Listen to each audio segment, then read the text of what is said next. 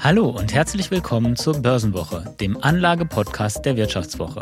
Mein Name ist Georg Buschmann und ich bin Redakteur im Geldressort der Wirtschaftswoche. Und heute ausnahmsweise mal nicht mit mir im Studio, sondern zugeschaltet ist mein Kollege Philipp Frohn. Hi Philipp. Hi Georg. Ja, die Promi-Investoren wie Warren Buffett oder Michael Burry, die faszinieren die Anleger. Sie bewegen Milliarden und sie machen immer wieder durch ungewöhnliche Deals auf sich aufmerksam. Wir wollen deswegen in der heutigen Folge einmal darüber sprechen, was man als Privatanleger eigentlich davon lernen kann und ob es sinnvoll ist, auf die Promi-Investoren zu schauen.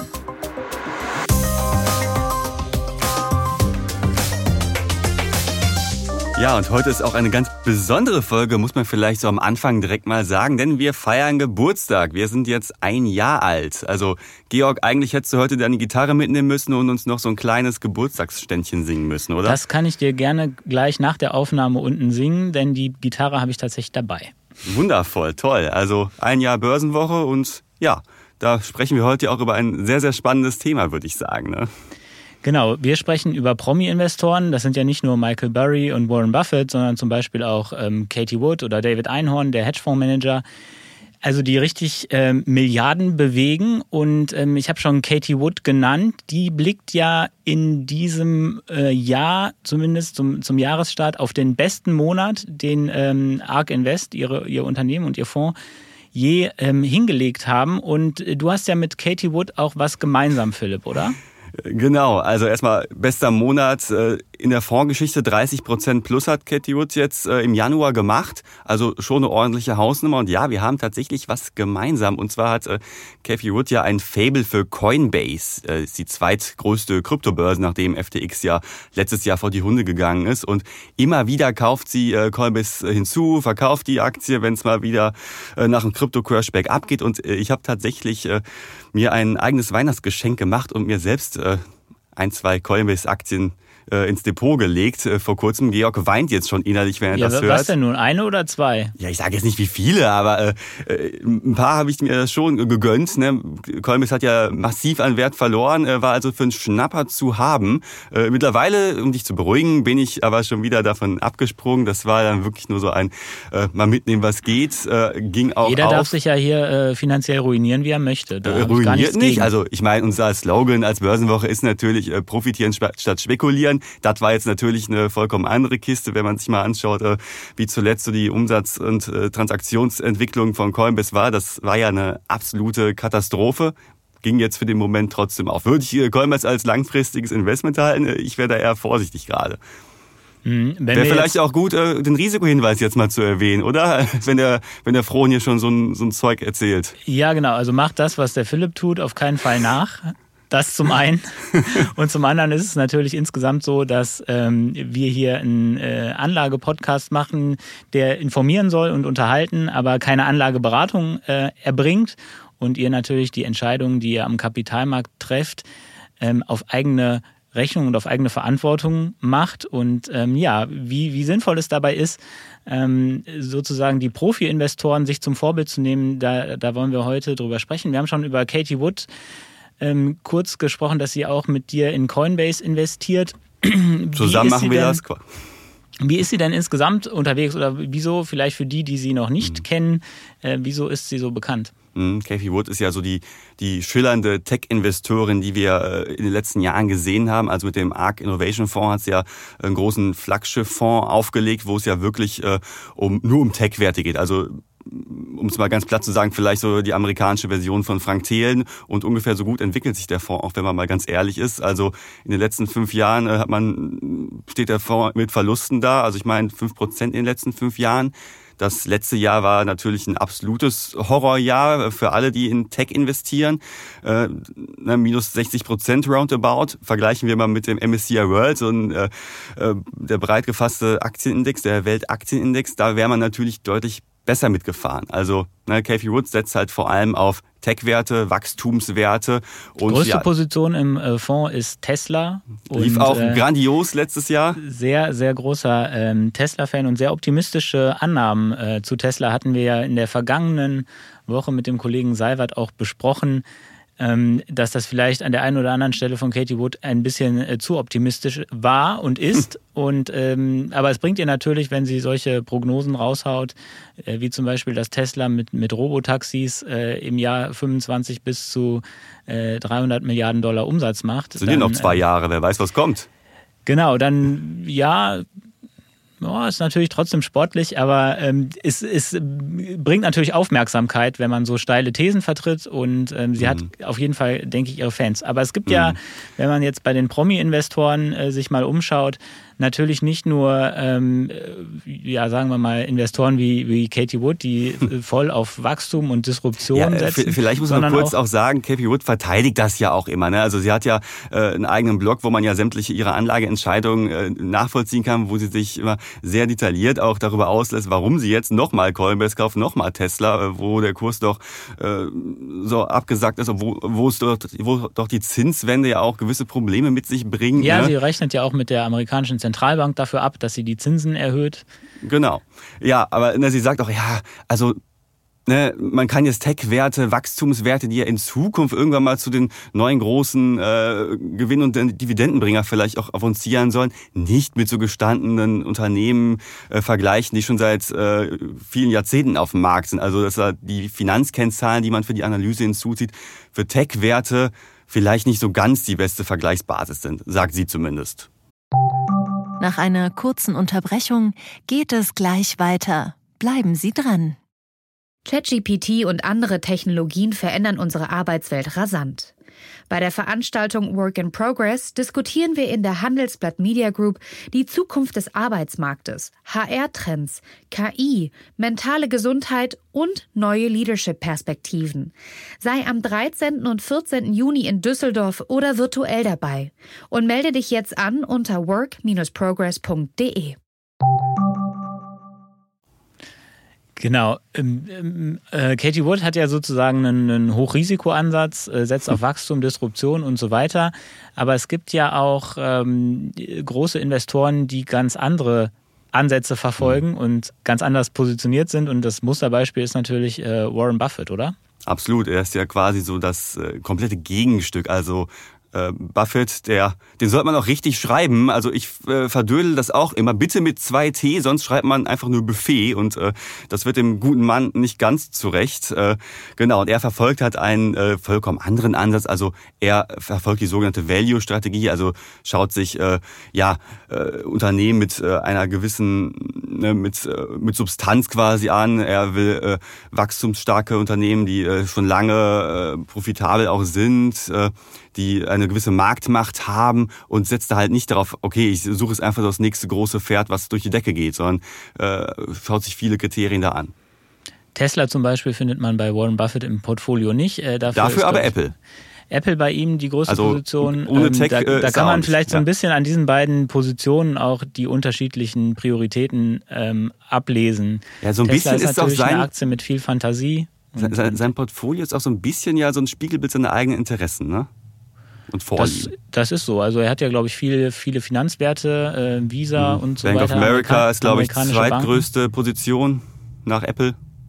Und natürlich, ja, aber ne? Buffett ist ja, und ich glaube, das kann man auf jeden Fall als Privatanleger, wo wir, werden wir gleich auch noch drüber sprechen, was man sozusagen von den großen Investoren äh, lernen kann. Buffett bewegt sich ja gerne in Bereichen, in denen er sich gut auskennt und die er versteht. Und ähm, ich glaube, das ist auch für Privatanleger wichtig, dass man das, was man, äh, in das man investiert, auch versteht und ähm, nicht, weil wenn man es nicht versteht, dann weiß man auch nicht, welche, welche Chancen und Risiken eigentlich drin liegen in dem Investment, das man macht. Ähm, deswegen wäre das schon mal ein, ein, äh, eine Lehre sozusagen von mhm. den großen Investoren. Mhm, die man auch wenn mitnehmen jetzt, kann. Wenn wir jetzt von, von, von Buffett einmal weggehen, dann, ähm, der ist ja sozusagen der, der klassische Value-Investor. Es gibt ja noch ähm, aktivistische Investoren, die äh, bei Unternehmen einsteigen und richtig äh, Terz machen. Mhm, zum da Beispiel ist, der, der, Herr Elliott ja zum Beispiel. Ähm, ja, der, der Herr Elliott heißt äh, Herr Singer, also der ja, er heißt Paul Elliott Singer und sein, äh, sein Fonds heißt äh, Elliott. Genau, und der steigt bei Unternehmen ein und sagt, äh, guckt mal hier, ihr könnt euch zum Beispiel aufspalten und so weiter und so fort äh, und dadurch äh, Wert für Aktionäre schaffen. Das ist ja eine Strategie, an die man sich zum Beispiel als Privatanleger auch gut dranhängen kann, oder? Ja, natürlich. Einfacher ist natürlich trotzdem in ETF zu gehen, aber man kann ja natürlich auch über diese Konstrukte reingehen. Ne? Nutzt du das denn? Gibt es einen Investor, dem du folgst und wo du, wo du schaust, was macht der eigentlich gerade? Absolut nicht. Also ich habe ja schon öfter im Podcast gesagt, dass ich eher so der, der ETF-Anleger bin. Äh, und zwar nicht äh, bei Cathy Wood, auch wenn sie mit dem ARK Innovation Fonds ja auch einen ETF da gestartet hat. Aber äh, ich bin da doch eher so der langweilige ETF-Sparer. Du bist mhm. ja schon etwas aktiver unterwegs, würde ich sagen. Ja, wobei ich jetzt auch nicht äh, das alles hauteng verfolge, aber dass zum Beispiel äh, Paul Singer bei äh, Fresenius eingestiegen ist, das ist ja ein Unternehmen in der Krise. Das machen die Aktivisten ja sehr gerne, dass sie sozusagen in ähm, Aktien reingehen, die stark gefallen sind mhm, und halt durch günstig. verschiedene Maßnahmen versuchen, ähm, ja, einfach Wert zu heben und äh, den, den Kurs wieder auf Vordermann zu bringen. Und wie oft funktioniert und, das? Und das, äh, also bei Elliot ist mir zumindest sehr positiv in Erinnerung das Engagement bei Stada. Das war so ein Generika-Hersteller, der inzwischen übernommen wurde. Und ähm, da ist, äh, war Elliot mit dabei und hat für mhm. sich natürlich in erster Linie, aber wenn man als Trittbrettfahrer drauf gesetzt hat, ähm, auch für Aktionäre ordentlich was rausgeholt in, im Zuge der Übernahme. Und insofern ähm, kann, kann natürlich interessant sein, wo, wo gehen die Aktivisten rein, was machen mhm. sie da. Ähm, mhm. ähm, David Einhorn wäre ja auch noch so ein Beispiel, der äh, darauf gedrängt hat, dass, ähm, dass Apple mehr ausschüttet. Wozu es mhm. ja dann. Äh, Wozu auch, auch gekommen ist, einer der wenigen Tech-Werte, genau, ja, die ja, letztlich eine Dividende auszahlen. Apple hat ja ganz lange keine Dividende bezahlt und keine, keine oder kaum Aktien zurückgekauft und äh, seit zehn Jahren ungefähr äh, machen sie das in großem Stil und äh, da hatte der äh, David Einhorn auch ganz massiv drauf gedrängt. Und mhm. insofern ne, ist natürlich immer mal interessant, was, was machen die Mhm. Ähm, was machen die Aktivisten äh, mhm. so zum Beispiel?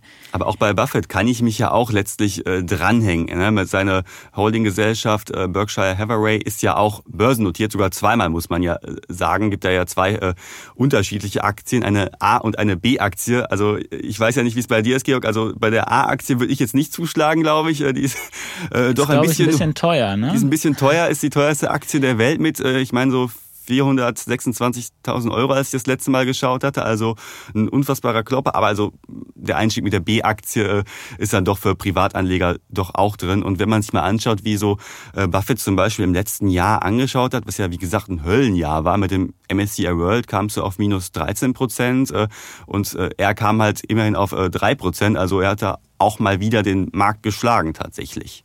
Ja, gerade in, in schlechten Phasen ist natürlich Buffett jemand, an dem man sich orientieren kann, weil er schon seit, ich glaube, Ende der 50er Jahre am, am Markt äh, sehr erfolgreich ist und über so eine lange Zeit äh, die, die äh, Märkte schlägt. Und mhm. das kommt natürlich nicht von ungefähr. Und äh, da kann man auf jeden Fall mal gucken, ähm, was, was er so macht. Es ist ja öffentlich, was im, im Portfolio ist von, von Berkshire. Und wenn man langfristig ausgerichtet ist, kann man sich da sicher ein bisschen Inspiration mhm. holen. Er wird ja auch gerne als das äh, Orakel von Omaha bezeichnet. Ja, für seine Bonmots. Fällt dir eins ein? Er hat so viele Zitate. Also eins hast du ja gerade auch schon äh, genannt. Investiere nie in eine Aktie, das ist ein Geschäftsmodell, du nicht verstehst. Und ich glaube, eins war auch irgendwie, äh, investiere in Unternehmen, das auch der letzte Blödhansel führen kann. So nach, so frei nach dem Motto quasi. Genau, denn irgendwann wird das passieren. Äh, genau. Genau, so ging es weiter. Also Buffett ist äh, natürlich äh, dadurch, dass er, äh, also zum einen klar ist er erfolgreich, aber er ist natürlich auch so charmant, intelligent und, und auch witzig und deswegen sicherlich einer der bekanntesten Investoren. Und großer Bitcoin-Hasser, muss man an dieser Stelle ja auch nochmal sagen. Ja, ähm, ich glaube, Peter Thiel hat ihn. Äh, Als senilen Opa bezeichnet letztes Jahr. Ja, genau. Also Peter Thiel ist ja der, der große äh, Krypto-Fan. Der Klammer aber auch auf, alles der, verkauft hat, nachdem er ablädt, genau. äh, und nur öffentlich sagt, dass er da so total von überzeugt ist. Ähm, genau, der hat Buffett dafür schwer, äh, schwer attackiert, dass er äh, skeptisch gegenüber Bitcoin und, und Kryptowährungen insgesamt ist. Unterscheidet ihn auch mal wieder von Cathy Wood. Aber es gibt ja noch äh, einen anderen, der ja auch sehr öffentlichkeitswirksam auch gerne ist und über den ja auch schon, naja, ich glaube, jeder, der äh, bei Netflix oder im Kino mal unterwegs war, der hat äh, diesen Namen auch schon mal vernommen, nämlich Michael Berry. Da musst du, glaube ich, erklären, wer das eigentlich ist. genau, ist halt einer der bekanntesten Shortsteller. Also äh, bekannt geworden ist er ja letztlich dadurch, dass er gegen den US-Häusermarkt gewettet hat. Also er hat früher erkannt, ey, irgendwas am US-Häusermarkt stimmt nicht. Hinterher ging es auch auf, äh, die äh, Kredite sind massiv ausgefallen in den USA und haben letztlich ja die äh, weltweite Finanz- und Wirtschaftskrise ausgelöst. Und damit mit dieser Wette hat er wirklich Millionen gemacht. Ich meine, diese eine Wette hat eine Rendite von irgendwie 480 Prozent oder so gebracht. Also es war schon ordentlich. Und seitdem wird ja auch Michael Berry immer wieder rangezogen als äh, Marktexperte, der vermeintlich äh, irgendwelche Unheile kommen sieht. Was, was Zum Beispiel auch bei Tesla wieder. Er, er hat ja, glaube ich, äh, im Moment auch äh, interessante Dinge am Laufen, oder? G genau, also er hatte Zwischenzeit, also er hat früh erkannt, auch letztes Jahr, hey, das ist an den Märkten, das sieht alles nicht ganz so rosig aus. Die Inflation wird erstmal bleiben. Wir werden Zinserhöhungen spüren. Ist für die Aktienmärkte nicht so geil. Und dann hat er quasi ja sein gesamtes, äh, seinen gesamten Aktienbestand verkauft, bis auf einen Wert vorerst. Letztes Jahr, es war dann ein äh, Gefängnisbetreiber, die Geo Group. Also in seinem Portfolio findet man jetzt nicht unbedingt so die Werte, die man so landläufig kennt, sondern wirklich eher so ja ziemliche Nischenunternehmen. Äh, ne? Und mittlerweile hat er noch einige weitere Aktien aufgestockt. Darunter ist noch ein weiterer ähm, Gefängnisbetreiber. Also die scheint es ihm irgendwie angetan zu haben.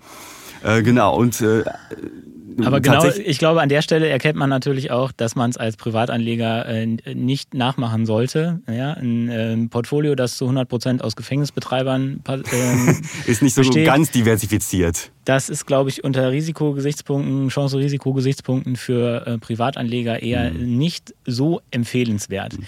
Aber jetzt mal konkret gefragt, wie kann ich denn überhaupt die Trades oder die Aktionen der ja, der Großen ja, das sind ja vor allem Amerikaner, ähm, der großen Spieler am Kapitalmarkt, wie kann ich die für mich persönlich nutzen? Mhm. Also erstmal kann ich ja schon ziemlich gut einsehen, äh, wer was äh, wann gemacht hat. Also klar, bei Kathy Wood äh, steht alles auf der Internetseite quasi, da wird sehr oft aktualisiert, welche neuen Werte halt ins äh, Portfolio reinkommen. Und wenn ich diesen ETF kaufe, dann wird das ja sowieso automatisch gemacht. Ähm, also Katie Wood hat sozusagen einen gemanagten ETF. Genau, ein aktiver ETF. Darüber kann, haben wir ja auch schon mal hier im Podcast ausführlich gesprochen. Ähm, ja, und zum Beispiel bei Michael Berry oder so, die unterliegen ja auch gewissen Offenlegungspflichten, weil sie ja nicht nur ein, zwei Aktien kaufen, sondern schon ein paar mehr, sodass man dann eine Meldung machen muss. Äh, in dem Fall zum Beispiel bei der US-Börsenaufsicht SEC. Also da kann ich dann schon mal gucken, was machen die denn da so. Aber mittlerweile ist mein Eindruck, wird da sowieso sehr, sehr ausführlich darüber berichtet, wenn Michael Berry und sonst wer irgendwas machen. Ja, also ich äh, bekomme es sozusagen mit, aber welche, welche Schlüsse kann ich daraus ziehen? Hm. Das ist ja, ja glaube ich, ja, das, ich glaube, das kommt was, auch sehr äh, darauf an. Spannende Frage ist. Äh, genau, also äh, erstmal kommt es natürlich darauf an, was bin ich für ein Typ Anleger? So Typ Spekulation geht dann vielleicht eher auf Kathy Wood. Ist das empfehlenswert? Ich wage es äh, zu bezweifeln. Äh, aber es zeigt natürlich auch, dass nicht alles, was die äh, großen Star-Investoren machen, für den einzelnen Privatanleger letztlich so das Richtige sind. Ich meine, äh, wenn ein Michael Berry, der jetzt mit ein, zwei Wetten mega erfolgreich war, äh, Erfolg hatte, aber äh, für einen Privatanleger, wie du schon sagtest, ist es jetzt nicht so die beste Idee, alles äh, auf eine Aktie zu legen. Kann ich mich davon inspirieren lassen und selber dann schauen, ist das Unternehmen äh, lohnenswert, da rein zu investieren, ja oder nein. Aber ich sollte da jetzt nicht meine gesamte Anlagestrategie drauf ausrichten, würde ich sagen. Nach einer kurzen Unterbrechung geht es gleich weiter. Bleiben Sie dran. Riskiere ich zu viel? Das ist die richtige Entscheidung. Bin ich zu spät dran? Machen Sie Clarity AI zur Grundlage Ihrer Anlagenentscheidungen. Verwalten Sie Ihr Portfolio für nachhaltiges Wachstum unter Einhaltung von EU-Taxonomie, Offenlegungsverordnung oder BVI-Kriterien mit der ultimativen Mischung aus leistungsstarker KI und Branchen-Know-how. Reduzieren Sie Risiken und erreichen Sie Ihre Ziele auf der Grundlage von transparenten Fakten, nicht von Meinungen. Clarity AI mit Technologie zu besseren menschlichen Entscheidungen. Besuchen Sie clarity.ai und starten Sie noch heute. Ja, wo wir gerade von, von großen Investoren sprechen, es gibt ja natürlich einmal die, die Aktivisten, die sozusagen in Unternehmen investieren und äh, das Unternehmen auch kritisieren und bestimmte Anregungen haben bezüglich, ja, wie es denn in Zukunft laufen soll, aber die ja ein Interesse daran haben, dass der Aktienkurs steigt. Es gibt aber natürlich auch die äh, ähm, die Leerverkäufer, äh, die auf fallende Kurse setzen. Und ähm, Bill Eggman zum Beispiel hat ja mal äh, bei Herbalife, glaube ich, ähm, mhm. ganz lange massiv auf fallende Kurse gesetzt und das Unternehmen auch mit einer negativen PR-Kampagne ähm, überzogen. Und ein aktuelleres Beispiel ist ja zum Beispiel die ganze Geschichte um Adani. Das ist mhm. dieser ähm, indische Milliardär, der eine weit ist, verzweigte... Ist er noch Milliardär? Auf dem Papier ganz sicher. Ähm, Jedenfalls hat er eine sehr weit verzweigte Unternehmensgruppe in Indien und äh, da gab es Vorwürfe äh, von einem amerikanischen Shortseller. Auch das ist ja für äh, Anleger durchaus interessant. Ja, aber auch, wie du sagst, sie verfolgen natürlich auch gewisse Eigeninteressen und äh, es ist schwer, da manchmal hinterherzukommen. Oft haben, manchmal haben sie recht. Wir haben es gesehen bei Wirecard, wir haben es gesehen äh, bei Adler, aber äh, da als Privatanleger hinterherzurennen, ist ja mitunter auch oft relativ schwierig, oder? Das stimmt, aber ich würde auf jeden Fall nicht den Fehler machen, den ja äh, bei Wirecard auch ganz viele gemacht haben, die gesagt haben, okay, der Herr Perring, das war damals äh, einer der Leerverkäufer, die gegen Wirecard ähm, Vorwürfe erhoben hat, der hat ein finanzielles Eigeninteresse, also beschäftige ich mich überhaupt nicht mit seiner Kritik. Mhm. Nee, ich, ich meine, Shortseller, die haben ja auch letztlich so eine bereinigende Marktwirkung ja auch. Ne? Also äh, die fischen ja schon letztlich auch die, ja, die, die gammeligen Stinkefische aus dem Teich. So ist es. Also die suchen sich natürlich Unternehmen aus, die auch eine gewisse offene Flanke irgendwo bieten. Und als Anleger würde ich auf jeden Fall mir immer anschauen, was ist denn eigentlich der inhaltliche Kern dessen, was da äh, vorgeworfen wird und da muss man natürlich eine, über, eine, eine Risikoabwägung treffen, wie, wie äh, sch, mhm. schwer beeinflusst das den Kurs. Ne? Vor allem ist ja auch die Frage, wann steige ich da in diese Short-Wette ein? Also Michael Berry ja zum Beispiel hat ja auch sehr, sehr früh gegen Tesla gewettet, ne? der große E-Auto-Bauer, war damit aber etwas früh dran. Ne? Also so richtig äh, bergab ging es ja irgendwie Mitte letzten Jahres dann mit Tesla und äh, da war er schon längst drin und ja, äh, es hat lange gedauert, bis die Wette dann tatsächlich aufging. Das würde ich Privatanlegern ohnehin nicht empfehlen, ähm, sozusagen äh, short zu gehen, weil man natürlich selbst, wenn man jetzt äh, weiß, wenn man sicher weiß, das Unternehmen XYZ ist ein Betrug, dann bedeutet das ja noch nicht, dass der Kurs deswegen fällt, weil dieses Wissen am Markt ja möglicherweise nicht äh, existent ist oder sich nicht mhm. durchsetzt, so wie das bei Wirecard, Wirecard der, ja. bei Wirecard der Fall war. Also bei äh, Wirecard konnte man äh, äh, relativ sicher ab einer gewissen Zeit vor der Insolvenz sagen, dass es sehr viele rote Flaggen gibt und alles sehr, sehr seltsam aussieht. Trotzdem hat sich der Aktienkurs einfach noch lange gehalten und auch Profi-Investoren waren da noch äh, sehr lange dabei. Frank Thelen zum Beispiel. Ja, oder äh, der Kollege Albrecht von der DWS, der jetzt nicht mehr bei der DWS ist. Ähm, also äh, Shorten ist grundsätzlich sehr gefährlich, selbst wenn man sozusagen ähm, weiß, dass irgendwas im Busch ist. Hm, genau. Aber ich würde es eher andersrum sehen. Wenn ich jetzt eine Aktie habe und da wird ein äh, Shortbericht äh, drüber verfasst, dann würde ich mich auf jeden Fall damit beschäftigen und mhm. mal gucken, ob das äh, ja was an Substanz dran ist und ob das meine Investmentthese irgendwie beeinflusst. Mhm. Und da kann, das kann man auch ja zusammenfassen mit Blick auf die Star-Investoren. Ja, es kann eine Inspiration sein. Ja, ich kann mal gucken, was machen die so. Aber so einzig und allein meine Anlagestrategie darauf äh, ausrüsten, das sollte man jetzt nicht. Also vielleicht kann man da die ein oder andere Idee als Portfoliobestandteil hinzufügen. Aber äh, es sollte jetzt nicht äh, à la Michael Berry sein, dass man alles auf Geo setzt. Also das wäre jetzt, glaube ich, nicht so im Sinne der meisten Anleger.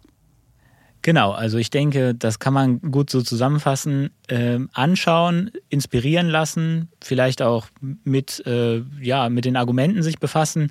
Klar, aber man muss natürlich auch immer sehen, dass ähm, Profi-Investoren, die äh, Milliardenvermögen äh, bewegen und äh, möglicherweise Hedgefondsmanager, also Bill Eckman zum Beispiel ist ja ein Hedgefondsmanager oder Paul Singer, dass die natürlich anders am Kapitalmarkt sich bewegen und bewegen müssen und bewegen können, als das bei Privatanlegern der Fall ist. Deswegen würde ich das ganze Thema auch nicht äh, überbewerten.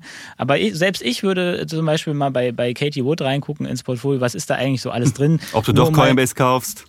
Nee, das jetzt gar nicht. Äh, ich, also ich würde auf, auf jeden Fall nicht blind das kaufen, was bei Katie Wood im, äh, im, im äh, Portfolio ist, weil mich einfach ihr Research zu Tesla, äh, gelinde gesagt, etwas erschreckt hat. ähm, aber es ist ja trotzdem interessant, mal zu gucken, okay, welche Unternehmen sind da drin, denen sie zumindest große äh, Sprünge zutraut und ähm, ja, sich mal damit näher zu beförsten und das sozusagen als Ausgangspunkt zu nehmen. Ne? Nicht als Endpunkt, sondern mhm. als Ausgangspunkt. Eben, also es lohnt sich immer mal über den Tellerrand zu schauen. Ja, und äh, liebe Hörerinnen und Hörer, wenn euch äh, die Folge gefallen hat und so ganz allgemein sind wir natürlich immer dankbar für Feedback. Und da könnt ihr mal auf vivo.de slash Zufriedenheit gehen und uns einfach mal sagen, was gefällt euch am Podcast Börsenwache, was können wir besser machen und uns einfach mal äh, eure, eure Befindlichkeiten mitteilen. Das wird uns sehr freuen. Genau, auch gerne per Mail äh, auf den bekannten Kanälen, wie ihr möchtet. Ähm, da freuen wir uns sehr. Und ähm, ja, wir sagen heute Danke fürs Zuhören und Zuschauen. Wir sind ja heute das erste Mal sozusagen auch zu sehen. Ähm, Vielleicht auch erschreckend. Vielleicht auch erschreckend, wer weiß, ähm, wenn man bisher nur unsere guten Stimmen kannte und jetzt sieht, wie verbraucht wir schon aussehen von vielen Börsenwoche, von einem Jahr Börsenwoche. Ähm, aber jedenfalls danke, dass ihr dabei wart, auf welchem Kanal auch immer. Und ähm, hoffentlich bis zur nächsten Woche. Düsseldorf aus Düsseldorf.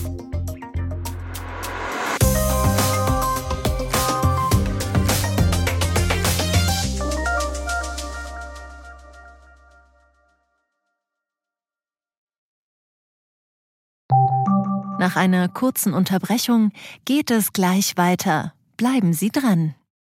KI wird Ihr Business verändern. Wie können Sie davon profitieren? Tyler Wessing ist eine internationale Wirtschaftskanzlei. Weltweit arbeiten wir mit Technologieführern und Innovationstreibern zusammen. Wir beraten Sie bei Fragen zu strategischen Akquisitionen oder der Entwicklung konkreter Anwendungsszenarien, genauso wie zum Schutz des geistigen Eigentums oder zum KI-Recht. Investieren Sie in KI. Entwickeln Sie sich weiter mit KI. Mit uns. Wir wissen wie. Tyler Wessing.